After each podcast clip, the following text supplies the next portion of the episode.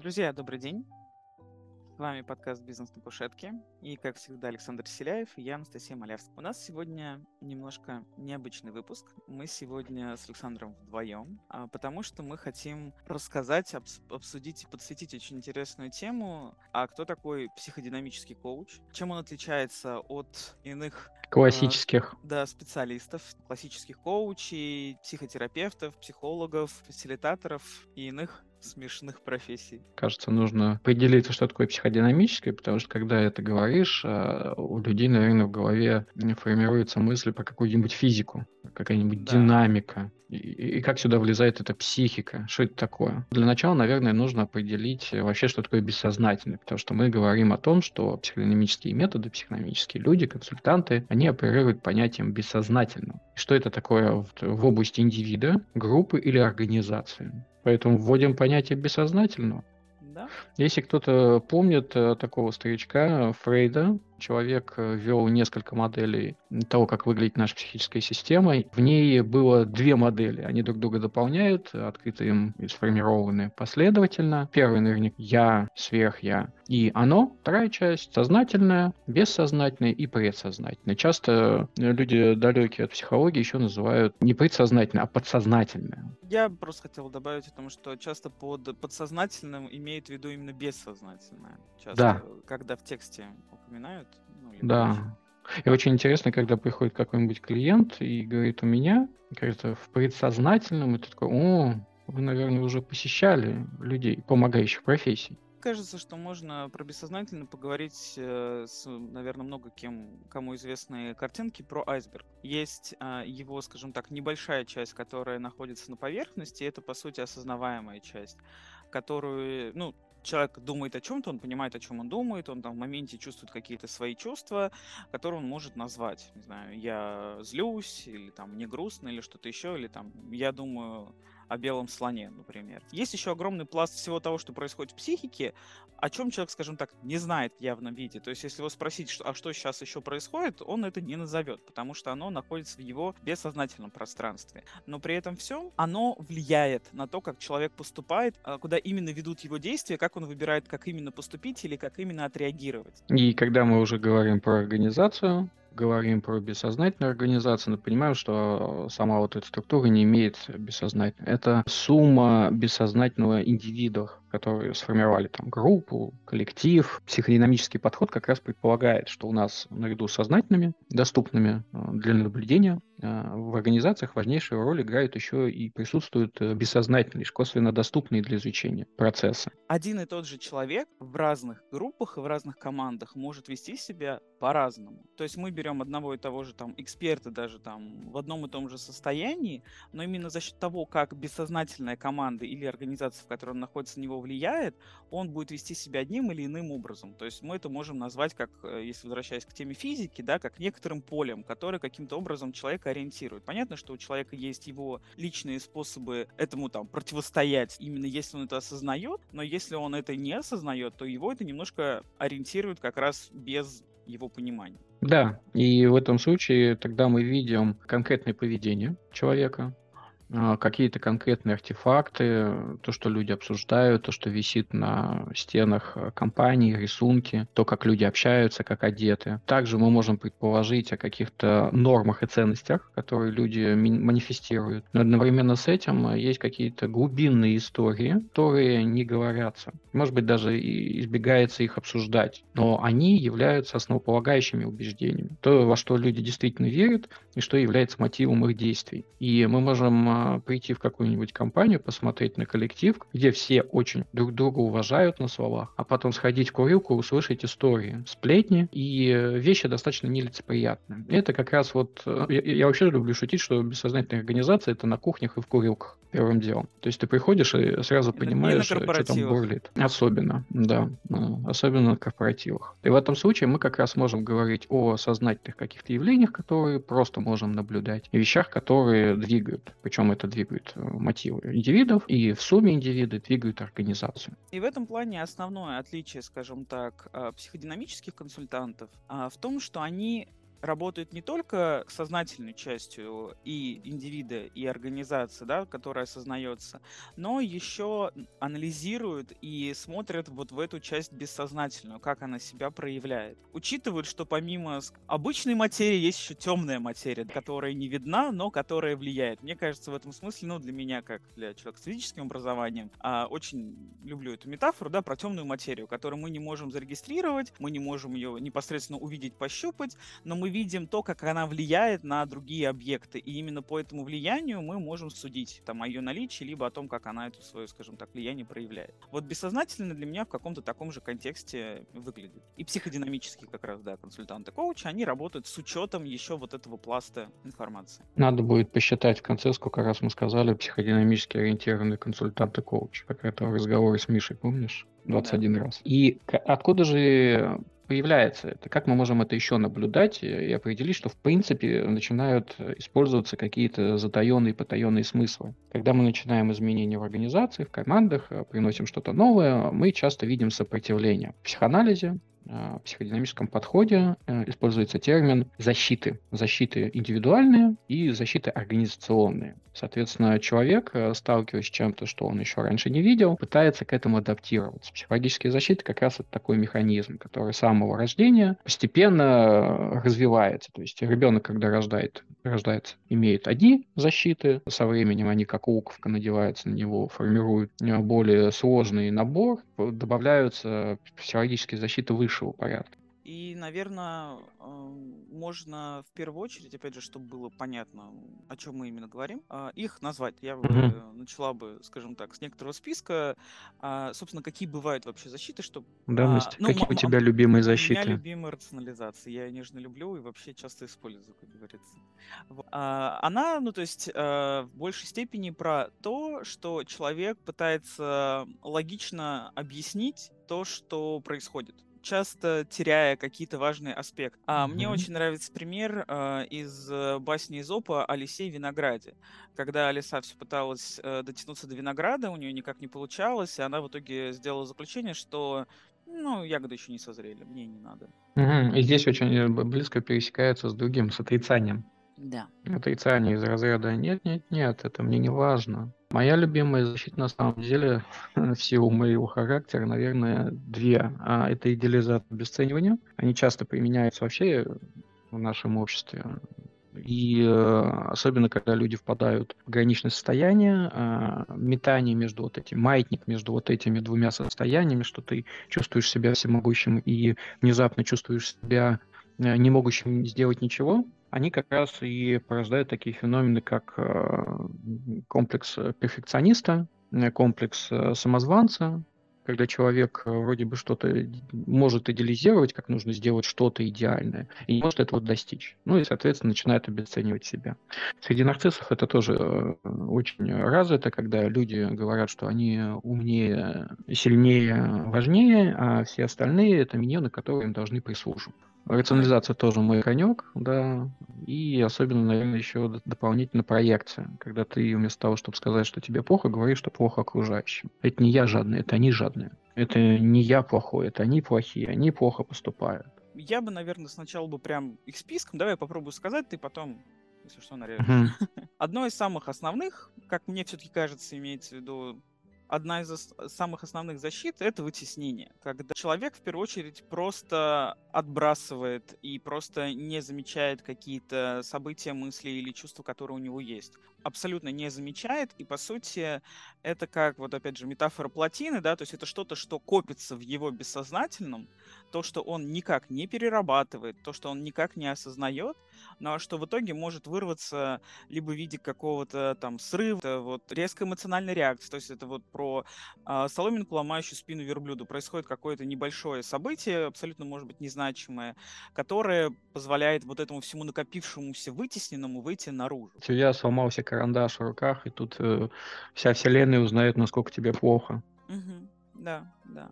Как раз вот та, которую ты, Александр, уже сказал, это проекция, это мы когда берем и, не осознавая свои какие-то чувства, эмоции, мы проецируем других и обвиняем их в этом. Очень хорошая история в том плане, что ее проще всего заметить. Когда у человека уже там достаточно развитая осознанность, когда он уже там в каком-то контексте про... прокачан, то проективные собственные защиты гораздо легче, например, замечать, чем то же самое вытеснение, потому что если у тебя что-то вытесняется, ты это не замечаешь, знаешь, ну, как бы невозможно увидеть, чего нет. Тут обычно нужен, грубо говоря, второй, который тебе это как-то отзеркалит и подсветит. А вот э, проективные защиты можно научиться отслеживать. Понятно, что не все, но достаточно заметном объеме. Про рационализацию мы сказали, ее также достаточно можно хорошо научиться замечать самостоятельно. Как только вместо того, что, например, какое-то событие вы пытаетесь только объяснить, но не прочувствовать, то есть рационализация вообще зачем нужна? Чтобы не чувствовать. Чтобы Избежать. не... Да, эмоционального, как говорится, является частью. То есть происходит что-то плохое, и, например, вместо того, чтобы в этом чуть-чуть побыть, никто не говорит, что нужен там, не знаю, опускаться на дно, опускаться какие-то самобичевания или там в гневе разносить, э, не знаю, квартиру или офис. А речь про то, чтобы принять, что у меня еще по поводу там случившегося есть эмоции, они такие, они нормальные, и подумать об этом. Человек переключается сразу в режим думать без чувствования. И это тоже, соответственно, ну, механизм защиты как раз. Но его тоже можно отследить хорошо. Есть еще моя прям, как это сказать, ну, скажем так, ну не то чтобы любимая, я, у меня она в меньшей степени проявлена, но ее очень а, можно наблюдать достаточно часто, это регрессия. То есть, что такое регрессия? Это когда человек а, начинает переходить в контекст очень прям детского поведения. Это называют иногда... Раннего, каприз... раннего поведения, и э, можем это действительно наблюдать в условиях э, жесточайшего стресса. У человека не хватает энергии, сил выдерживать напряжение, случаются какие-то истерики, эмоции, человек только хочет но получать, но не хочет делать. Да, вот как раз в таком ключе, когда человек, например, болеет, в состоянии, когда очень не хватает ресурсов, да, вот опускается до, ну, как переходит, не опускает, переходит вот это состояние именно такой ранней детской позиции. Он часто может э, ожидать, что придет кто-то большой и спасет, спасет его. То есть некоторого прихода родителя, который пожалеет, который решит проблемы, и вот это вот состояние, там, не знаю, топать ножками, говорить не хочу, не буду. А, мне очень нравится метафора в этом смысле. Знаете, вот э, если вы наблюдали детей, или у вас есть ваши собственные дети, э, которые, например, очень долго играли, переиграли, и их уже нужно вот укладывать спать, им нужно уже спать, а ребенок из-за того, что его нервная система перегружена, не может уснуть. И видно, что он устал, и он плачет и капризничает, но не может успокоиться, именно потому, что вот нервная система находится уже в некотором состоянии истощения. А у взрослых, опять же, там это по-другому выглядит, но вот чувства очень похожие. Вот когда тебе прям плохо, и ты с этим ничего не можешь сделать, хочется топать ножками, чтобы просто оно само вот там прекратилось и как-то вот по-другому было. Вот. И есть, как это сказать, а, прекрасная суперконструктивная защита — это сублимация. Это когда, не знаю, допустим, человек взял и какую-то вот энергию, чувство, эмоцию, которая у него вызывает там, скажем так, которая ему не нравится, назовем таким образом, да, и он ее пытается реализовать э, не прямую, а опосредованно через другие процесс. Например, на работе было неприятное какое-то совещание, там кто-то выбесил, разозлился, и человек вместо того, чтобы идти на кого-то ругаться или кричать, он пошел, побегал или там позанимался боксом. Либо, например, человеку очень грустно, и вместо того, чтобы там, я не знаю, а, садиться и в одиночестве пить, он, например, идет и рисует, или там пишет музыку, или пишет там грустные песни. Человек выражает вот этот вот пласт эмоциональный конструктивно, да, что-то, что позволяет, с одной стороны, эти эмоции прожить, жить, да, не накапливать эту плотину, о которой мы говорили, говорили раньше, но при всем при этом для себя экологично и для других, то есть не поранив себя, не поранив окружающих. Различные тип типологии этих э, психологических защит, э, ну, выделяют низшие, высшие. И все-таки твоя, твоя любимая защита такая какая? Ну, я все-таки, скажем так, рационализирую и стараюсь сублимировать по возможности, насколько это бывает. Рационализация и сублимация. Звучит как это фильм с, с тремя иксами. А мне больше нравится еще это юмор. Да. А, понятно, что юмор может принимать также токсичные способы его появления, сарказм, а, пассивная агрессия. Но в целом юмор, а, умение обсмеять свои страхи и тревоги также помогает удержаться на плаву и э, не очень токсично для окружающих. По поводу как раз, кстати, юмора, как ты думаешь? Мне кажется, что это в каком-то смысле механизму сублимации он относится. То есть ты берешь и свой какой-то вот, ну, там, не знаю, страх, да, либо тревогу, канализируешь через возможность об этом посмеяться, пошутить. Я тебе больше скажу, любая защита — это расщепление. То есть мы отщепляем э, эффект от э, события и пытаемся с этим что-то сделать. Хотел бы еще напомнить, что это механизм адаптации человека к окружающей среде. То есть ребенку необходимы эти э, способы проживания, выживания в мире. И изначально они действительно низшие, потому что требуется поддержка кого-то действительно более старшего. Вот. Но затем они сменяются на самодостаточные. Кроме всего прочего, почему э, психологические защиты могут нам не всегда помогать, э, они позволяют тестировать э,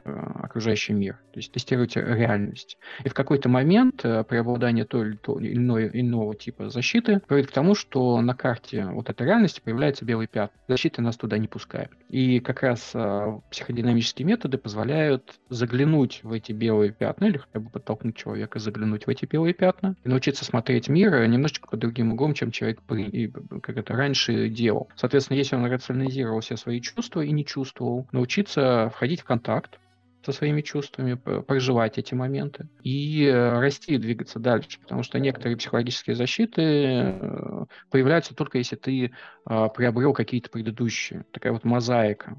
Ты не можешь э, сразу картину выложить, потому что тебе мешают психологические защиты, но они тебе нужны для того, чтобы эта мозаика наконец э, перед тобой легла. И наличие кого-то, кто со стороны тебе помогает эту мозаику выстраивать, э, психолог ли, коуч ли, психодинамический ли консультант, они как раз позволяют человеку эту реальность немножечко делать более приближенной к реальности. И вопрос в том, что психодинамические методы, методы, связанные с анализом бессознательного, работают немножечко глубже они как раз э, работают э, с тем, что человек э, старается запихнуть вот в это вот в темное бессознательное и никогда его не показывает. Мне вот хочется задать такой вопрос, ну, как бы не от себя нынешней, да, а от себя, там, не знаю, пятилетней, шестилетней давности, наверное, может быть, даже больше, когда я еще не так была погружена в контекст. А вообще мне это зачем, скажем так? Вот если представить, что я как клиент, например, задаю тебе, Александр, вопрос, а мне вообще зачем с этими как-то защитами и бессознательным работать? Ну, есть у меня эти белые пятна, ну и, как говорится, и на солнце есть черные пятна. Какая разница? Зачем мне это? Вот, ну Слушай, ну... меня задают этот вопрос, ребята, из разряда «Зачем куда-то ходить, что-то делать?» У меня есть несколько ответов. А первый вообще, почему а, можно и нужно, наверное, ходить к человеку, об которого ты говоришь. А, является ли человек ментором или твоим руководителем, который тебя поддерживает, психологом или человеком-коучем, или используем какие-то другие методы. Когда ты разговариваешь об кого-то, во-первых, ты рефлексируешь. Это как минимум плюс. Во-вторых, кроме рефлексии, что мы делаем достаточно редко, человек со стороны подсвечивает, подсвязывает тебе вещи, которые ты э, не видишь. И для многих э, могут быть инсайтами то, что они ведут себя с одними людьми например, уважительно, а других презирают. Ну, вот просто. А вот с этими, с кем они презирают, у них не отношения. И вот такие бытовые конфликты, э, кого-то, кто-то мне там э, очень не нравится. Или наоборот, вот эти люди мне завидуют. Прекрасный пример, когда клиентка рассказывала о том, как ей вокруг завидуют. Я в какой-то момент спросил, а кому завидует она? Как раз эти вот проекции. Она сказала, что она не умеет завидовать. Тогда я спросил, откуда вы тогда знаете, что люди завидуют? Ну, если бы вы не изучили вот это вот чувство, зависть, не поняли, то как вы поняли, что остальные к вам его испытывают? ну, соответственно, ушло к маме. Все, все, все дело маме, как всегда. И э, в этом плане поговорить об кого-то, порефлексировать, э, это хорошая плюшка. И второй момент, который отсюда вытягает, ну, то есть, типа, вот эти вот белые пятна э, выявляешь. Второй момент, э, кроме того, что ты, вот эти белые пятна у тебя крываются новыми элементами, мозаиками, ты можешь пересобрать себя. То есть, какая-то трансформация, и ты можешь понять, чего тебе не хватало раньше. То есть, э, ну, ты на самом деле приносишь симптом каждый раз к этому специалисту, а за этим симптомом вот этот вот огромный-огромный айсберг. Вот это огромная материя черная, которую мы не... И вот там у тебя случаются действительно запросы и ответы на вопросы, что ты действительно хочешь. Иногда действительно люди приходят и говорят, я не знаю, что хочу. На деле у них там какая-то тревога, которая перекрывает э, краник понимания, поиска смыслов, какие-то запретные мысли, которые он сам не хочет э, обдумывать, решать. В этом плане э, вопрос в том, э, если у тебя сейчас все хорошо, то, наверное, тебе и не нужно никуда идти.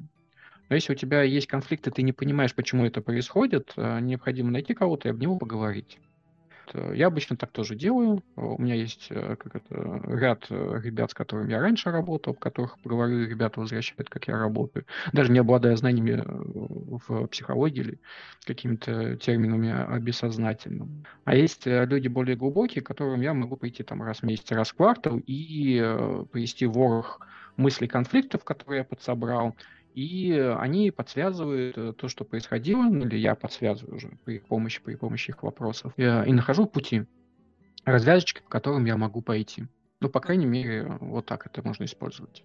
Ну, то есть можно разделить, условно говоря, как минимум на данном этапе можем разделить два формата, скажем так, работы с э, еще одним человеком, да, мы говорим либо про какую-то регулярные встречи, ну, назовем так, сессии для, скажем так, планомерной и глубинной собственной работы и решения, ну, в, в процессе, в моменте возникающих ситуаций, каких-то конфликтов либо вопросов. Опять же, это мои метафоры. Гигиену зубов. Ты каждый день чистишь зубы. Там каждую неделю ходишь к специалисту а, и с ним прорабатываешь там свои текущие вещи, чтобы сохранять и психологическую гигиену. Вот. И, соответственно, есть, э, но при всем при этом, почему говорю, к дантисту, но помимо того, что ты каждый день чистишь зубы, я просто к этой метафоре прям вернусь, а ты регулярно, каждый, например, полгода для поддержания здоровья зубов ходишь к дантисту на прием для того, чтобы как раз дантист посмотрел и проверил, не началось ли что-то, что не в порядке, что, может быть, ты еще, опять же, не имея приборов, не видишь.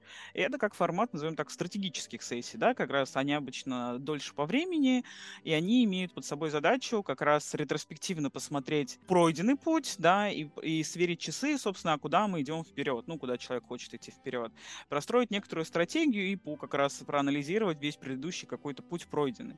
То есть это вопрос э, не каких-то локальных, да, вот именно изменений, а когда мы смотрим уже на картинку в большем масштабе. Здесь э, мы говорим пока про то, чем это может быть полезно для индивида. Но мы также понимаем, что это может быть полезно для группы, как коллектива, команды, в которой работает человек, даже для организации. То, что когда мы работаем а, с бессознательным индивидом, мы можем работать только, ну, оказывать э, непоправимую пользу только в реале этого человека. Если это лидер организации, это один вопрос. Если это отдельный сотрудник, э, соответственно, степень влияния другая. Когда мы поднимаемся на уровень группы, команды, а, организации, все эти психологические защиты притираются. То есть э, люди конфликтуют. Часто конфликтуют молча. Ну, то есть недоговоренные, э, непроговоренные конфликты, тихие конфликты, которые в условиях стресса делают команду похожими на какой-то серпентарий и э, невозможно договариваться. Вроде бы все процессы налажены, люди вроде бы о чем-то говорят, но чувствуется сопротивление, то самое сопротивление, которое мы встречаем, например, при трансформациях. И э, люди не говорят об этом открыто они предпочитают, э, я не знаю, говорить об этом в курилках и то в каком-нибудь обесценивающем виде, обвиняя во всем людей, которые приносят трансформации, говоря, что раньше-то было все хорошо. Поэтому, когда мы говорим в том числе про исследование бессознательной организации, необходимо вот это вот понимание коллективом положительных, отрицательных проявлений того, как на них оказывается влияние со стороны там, руководства или организации. Это другой момент, потому что работа в группах, а, исследование бессознательного группы, а, помощь им а, договориться, это также отдельная тема. Понятно, что есть у нас такие роли, как фасилитаторы, который позволяет э, людям принять решение и прийти к какому-то какому выводу. Но часто понимаем, что в коллективах могут быть э, социопаты, нарциссы, которые продавливают это мнение. Есть э, какие-то реакции в организациях, которые генерируют тревоги уже в команде. Потому что вот этот страх, например, что нас уволят, страх,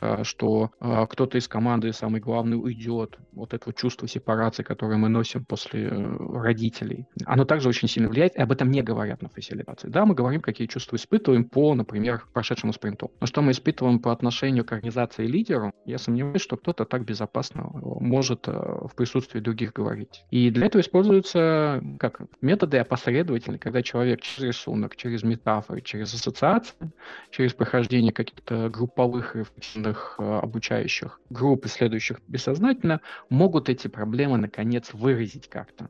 И их поэтому можно уже вербализировать, ухватить и начать прорабатывать. Это еще один момент, когда работа с бессознательным может принести нам какую-то пользу. Давай попробуем, я попробую опять встать на позицию, скажем так, руководителя, который не сталкивался еще с этими инструментами и хочет понять, собственно, вот, вот это вот проективные методики, что это, вот зачем мне это, зачем мне, условно говоря, брать мою команду и вот этим всем заниматься. То есть э, у меня, например, есть моя там группа, назовем так, из там, не знаю, 10 прямых подчиненных, с которыми я там работаю, да, понятно, что они могут быть лидировать свои группы, и в их подчинении может быть больше людей, но вот у нас сейчас время турбулентное, а, очень много непонятного происходит, но нам при этом там в нашей сфере, наоборот, есть возможности для роста. И мы очень активно сейчас э, работаем над тем, чтобы вот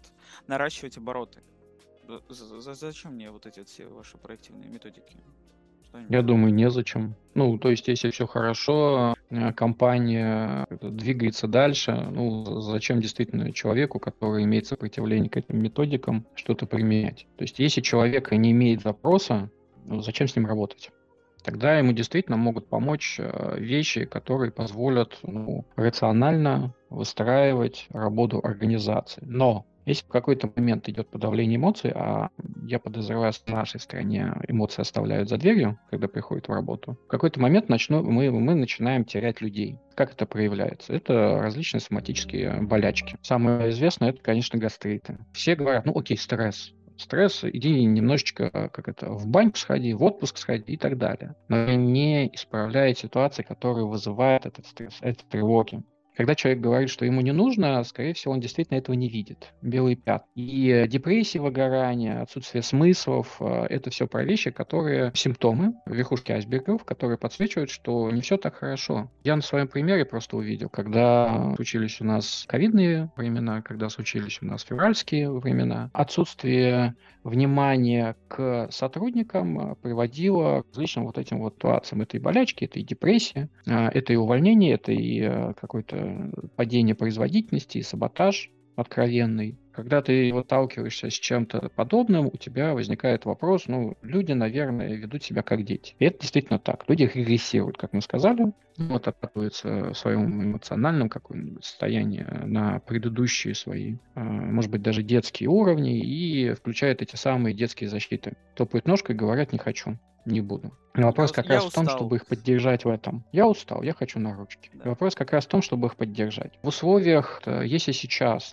имея мотивацию, двигаться вперед, зарабатывать новые рынки, люди часто испытывают такой буст, энергии, то со временем они все равно выгорают. Не, может человек работать 24 на 7 и оставаться э, здоровым, веселым, не желающим никого убить из окружающих. Именно вопрос к лидеру, насколько он понимает, э, входит в контакт с своим коллективом, своей командой, получает обратную связь может тестировать реальность внутренней организации и внешней, внешней, внешней области организации. Потому что маниакальность, она, конечно, в некоторых ситуациях нужна. Мы понимаем, что стартапы не могут выжить, если они не могут в течение какого-то времени просто показывать постоянный результат. И э, можно выбрать стратегию постоянного переработки людей и выброс их э, на рынок или оставление их э, за бортом.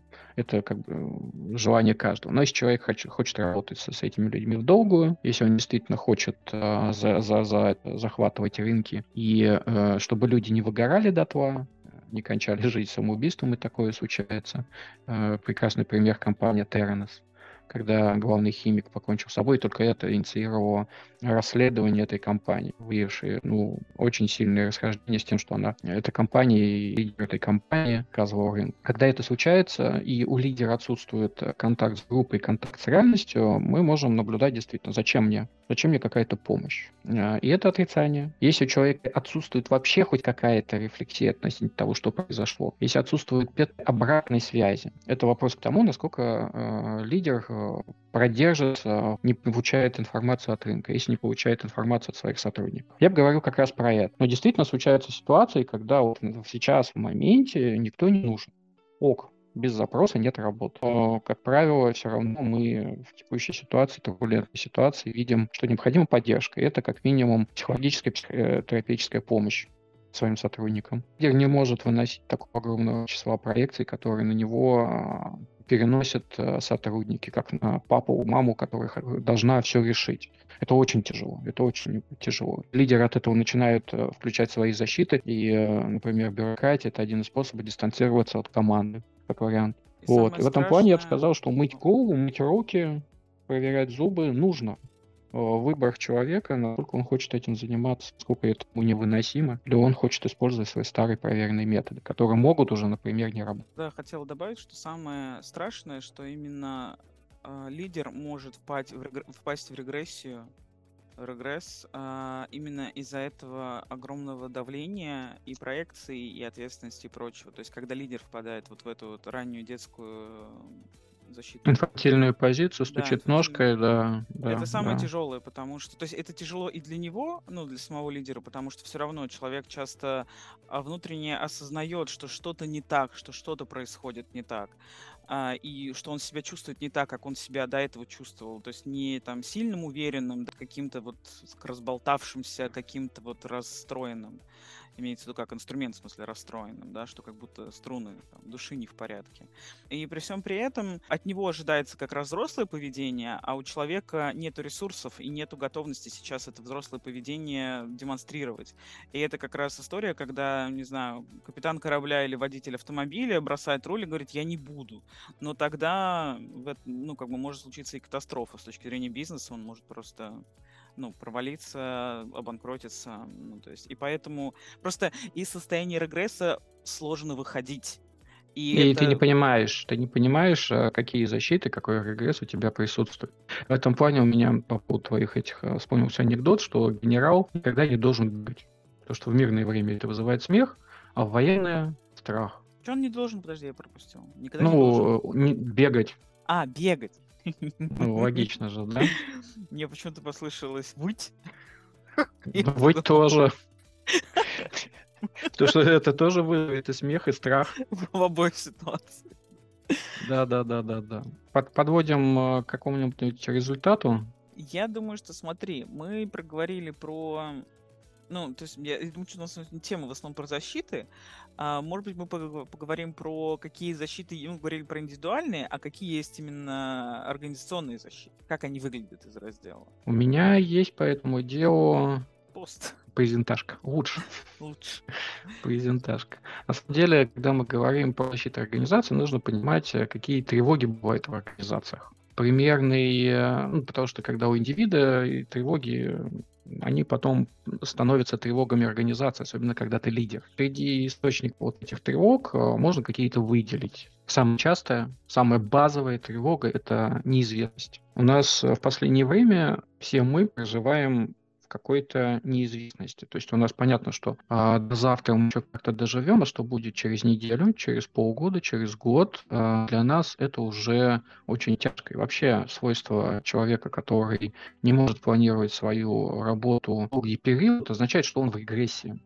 И мы сейчас а, находимся, если не в искусственной, то уже в своей индивидуальной регрессии, в этой же регрессии находится организация, потому что тотальная неопределенность, что будет, тотальная неизвестность, санкции, э, нарушение цепочек поставок, э, спад производительности, перетекание людей, э, айтишных и интеллектуальных профессий в другие страны. Организациям необходимо выстраивать. Соответственно, вот, вот этот вот огромный поток ничего непонятного, Э, генерирует тревогу. Но одновременно с этим есть еще внутренние такие тревоги. Сейчас э, то, что я вижу в пространстве, это страх сепарации.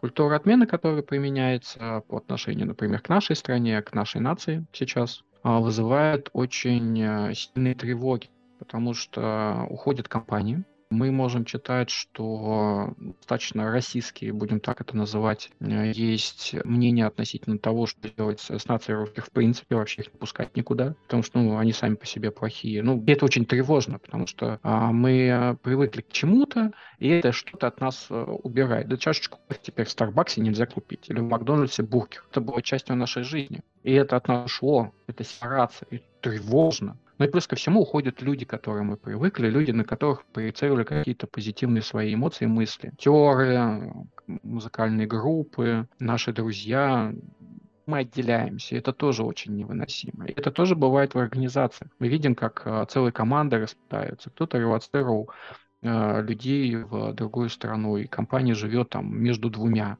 И понятно, что люди понимают, что между ними границы возведены, которые они не хотели, но они должны в этом жить. Должны принимать какие-то новые решения, которые для них достаточно болезненны. У меня был разговор как раз недавно с коллегой, который сам релацировал состав людей, часть команды здесь, и он понимает, что для своих западных коллег он является разрешенным человеком, человеком, с которым можно что-то говорить. Люди, которые остались за границей в России, для них уже что-то такое достаточно рискованное, рискованный актив. И часто коммуникация начинает строиться по этому же принципу. С теми, кто лоялен и переехал одна, с теми, кто остался и недостаточно лоялен другая. Вот эти вот изменения, которые происходят, они также вызывают тревогу. А скорость этих изменений э, безумная. Их То есть э, много. каждое утро для нас новые новости. Их очень много огромная масса.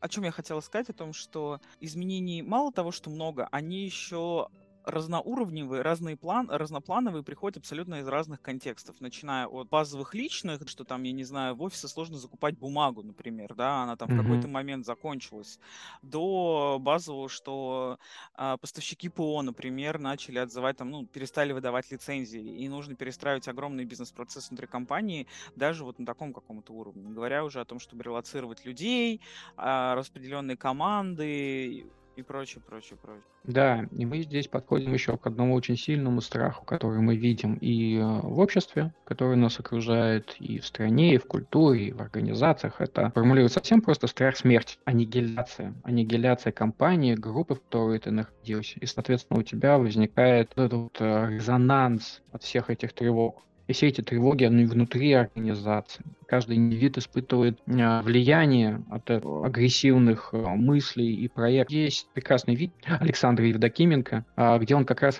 рассказывал про кризисные центры которые могли быть и должны быть запущены в условиях э, тотальной неопределенности. А мало кто готовится к новым изменениям. То есть э, ковид на самом деле людей не подготовил. То есть отсутствуют э, какие-то пространства, которые позволяют людям быстро отрефлексировать произошедшее, потому что группы имеют огромный потенциал для того, чтобы контейнировать, помогать, снижать эмоциональную тревогу. А этого сейчас делается крайне где мало. Это вопрос к тому, что чем еще может помочь руководителям э, люди помогающих профессий. Поэтому вот это вот огромные источники тревог, сильные источники динамизма, неизвестность, страх смерти, скорость изменений, сепарация. И к чему приводят эти тревоги? Они начинают подталкивать организации защищаться от них. У вида есть свои защиты. У организации есть свои. Итак, внутренние защиты организации, какие они? Что ты можешь по этому поводу сказать? Я бы, наверное, опять же начала с э, прекрасного, прекрасного механизма защиты. А, Все-таки даже на уровне компании есть такая защита, как отрицание. Угу. Мы делаем вид, что ничего не поменялось. Угу. У меня в этом плане прекрасная картинка э, This is fine, да, как, соответственно... Горящая а, собака.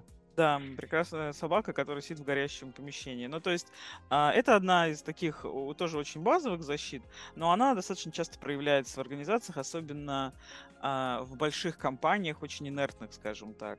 А, так как некоторая машина была запущена по какому-то своему механизму, ну, движущемуся, выстроенному, то даже если вокруг все поменялось, они такие, но мы продолжаем делать все, что мы делали, ничего при этом никак не меняя, не адаптируя и, по сути, отрицая отрицаю произошедшие внешние изменения, а, и то, что, например, их выбранная стратегия может совсем уже никак не соответствовать э, текущей действительности. У меня на самом деле сразу вспоминается такая как это, организационная защита, как бюрократия тотальное засилье бумажками, ровно потому, что невыносима тревога, что тебя могут подсидеть, уволить, э, как это страх смерти, сепарации. И ты каждый свой чих прикрываешь э, какой-то процедурой, какой-то бумажкой, подписанной от руководства. Необходимо э, получить подтверждение всех членов совета директоров, их заместителей и еще кого-то.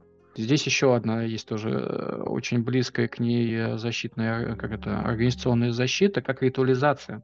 Все знаем ритуалы скрама, когда необходимо четко следовать э, вплоть до того, сколько мы времени тратим на эти события, там, на ретроспективу или спринт-ревью, или а, планирование спринта, еще что-то. Мы все знаем, что эти ивенты сейчас, а, но я их считаю ритуалами, обязательны. Часто это приводит к тому, что люди не понимают зачем. Как это называется, когда ты воспроизводишь э, бессмысленно Обсессивный. Целый, да, обсессивно-компульсивное поведение, но есть... Каргокульт? Да, в ритуализации часто появляется тот самый каргокульт, когда мы делаем э, что-то, не понимая зачем, не имея смысла, но мы пытаемся спастись от какой-то тревоги, что мы очень похожи на что-то, например. Огрупление мышления, когда в, в группе формируется мысль, что мы настолько уникальны, мы настолько отличаемся от остальных, что мы также ничего не должны менять. Какая-то такая иллюзия неуязвимости. Появляется рационализация, та самая психологическая защита, которая объясняет, почему мы хорошие, а кто-то плохой. И иллюзия единодушия поддерживается вплоть до того, что появляются так называемые умохранители, люди, которые помогают э, организации, помогают лидеру не получать информацию, которая не коррелирует с их э, картинкой счастливой жизни, то есть не позволяет тестировать э, реальность. Вот эти вот психологические защиты мне часто встречались. А вообще какие могут быть? Давай попробуем проговорить. Ну, то есть, вот именно так вот, типа раз, два, три, четыре, пять. Просто их назвать? Перечислить, что ли? Ну, их порядка десятка. Основные пять? Основные пять. Ну, собственно, табуирование, когда мы запрещаем обсуждение опасных тем, ритуализация, воспроизведение какой-то групповой процедуры, придание этому кому-то какого-то символического смысла, семейный групповой миф, окрупление, это когда взаимное согласование искажен, э, внутри организационной семьи э, ролей и информации – Э, есть еще формализация коммуникации очень близко к бюрократии, когда коммуникационные потоки становятся настолько сложными, что затрудняет прямые связи. Ну и фиксация статуса, статусной иерархии, которая как раз вот э, эту формализацию коммуникации также поддерживает. Какие-то такие основные групповые или организационные защиты. Я просто думаю о том, что то есть каждая защита, она, понятное дело, для чего-то нужна, как мы говорили раньше. При всем при этом она также употребленная не к месту, не в нужном объеме мешает эффективной работе. Мгм. Вот. Понятное дело, да, что а, когда мы говорим про некоторую формализацию, бюрократизацию, это сильно замедляет, в принципе, течение бизнеса, потому что если тебе нужно по формальным процедурам э, получить согласование, не знаю, там 30-40 человек, то любое вообще движение, по сути, бизнеса превращается в 90% согласования и 10% работы, что на самом деле, ну, достаточно затрудняет реагирование, особенно в меняющееся время. То есть оно-то и в стабильном периоды снижает эффективность бизнеса, а если мы говорим про турбулентность, так ситуация кратно ухудшается. Пришла в голову, я вдруг вспомнил э, про самообучающие компании. Там как раз рассматриваются модели коммуникации и обучения и первый, первый уровень, он а, направлен на то, чтобы видоизменить какие-то процедуры, а второй на видоизменение смыслов. То есть, э, если мы остаемся в компании с тем же самым смыслом, с теми же самыми установками, а, мы продолжаем делать то же самое, просто видоизменяем какие-то процедурки. И это первый цикл. А второй как раз включает переосмысление, включает э, запуск э, трансформации, он как раз э, наиболее тревожный. То есть он как раз включает э, вот эти вот индивидуальные защиты и защиты на уровне уже групп людей, командных, организаций, бизнеса. И я бы говорил как раз о том, что почему бы я посоветовал э, руководителю пообщаться хотя бы с людьми, исследующими бессознательные организации, это как раз э, попытаться понять, насколько текущие методы работы действительно адекватны и какие смыслы стоят за ним потому что, ну, достаточно легко поменять, э, выпустить приказ о том, кого назначить, кого уволить, какие процедуры, а что за этим стоит. Какие символы стоят за этой организацией? Я помню э, хороший пример от Екатерины Шаповаловой, когда консультант в одну западную компанию приехал, и э, для него было ощущение, что он в какой-то оказался в какой-то области, в которой очень сильные агрессивные импульсы, такие армейские, военные, как позже потом выяснилось, в эту компанию первый камень залаж... Э, закладывали еще во времена нацистов. И, насколько я понимаю, сам Гитлер присутствовал во время закладывания. И вот эти вот реваншистские настроения присутствовали в компании, и они были смыслом для этой компании, а не то, что манифестировалось. Манифестировалось, что необходимо создать э, какой-то продукт, э, который будет конкурентоспособен и хороший. А за ним была масса смыслов для того, чтобы нанести поражение своим конкурентам вот этот реваншизм а, сформировал смысл. И если бы можно было провести обучение вот эту вторую петлю, проанализировать вот это бессознательное, показать это топом, возможно бы что-то получилось. Насколько я помню пример, не получилось выпустить продукт, машину вроде бы. Вот. И э, в этом плане как раз вопрос к тому, с чем ты работаешь на том уровне рефлексии, который у тебя есть. Возможно, у тебя рефлексии вообще нет.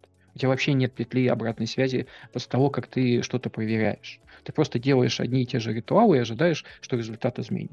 Ну хорошо, а вот э, Не, человек, мне, ну, который бы мне, послушал вот да. э, нас сегодня, на- как ты думаешь, какие-нибудь э, три вещи он мог бы полезные для себя вынести из этого э, диалога?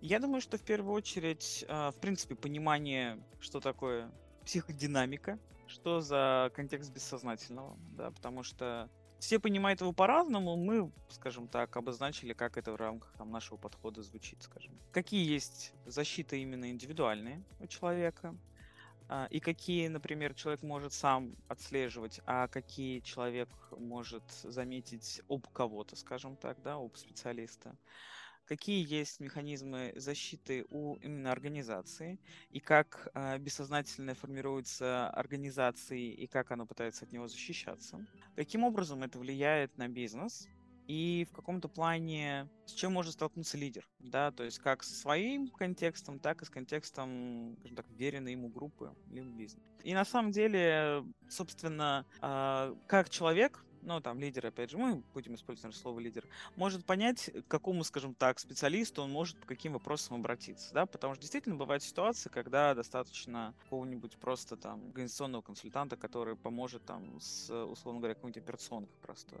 Но иногда за этим стоит что-то большее, и Александр, ты очень хорошо подсветил этот момент про то, что э, ключевой момент для обращения именно к психодинамическим консультантам – это вопрос либо непонимание, то есть когда непонятно, что происходит, или непонятно, почему мы делаем, а оно не работает. То есть когда вроде бы, то есть либо вообще непонятно, либо вроде бы понятно, а делать-то что, да? То есть вроде бы все понимаем и вроде бы все делаем, а почему-то результат не тот. Вот это вот два ключевых момента, когда действительно, значит, за этим стоит что-то больше. Как, значит, есть какая-то темная материя, которая оказывает свое влияние, которое вы не учитываете или не видите. То тогда действительно психодинамические коучи, консультанты, психологи, welcome, они могут быть в этом э, контексте полезны. А, интересно, мне кажется, об этом мы можем как раз поговорить в следующий раз. Это а какие есть инструменты, как они, собственно, могут помочь.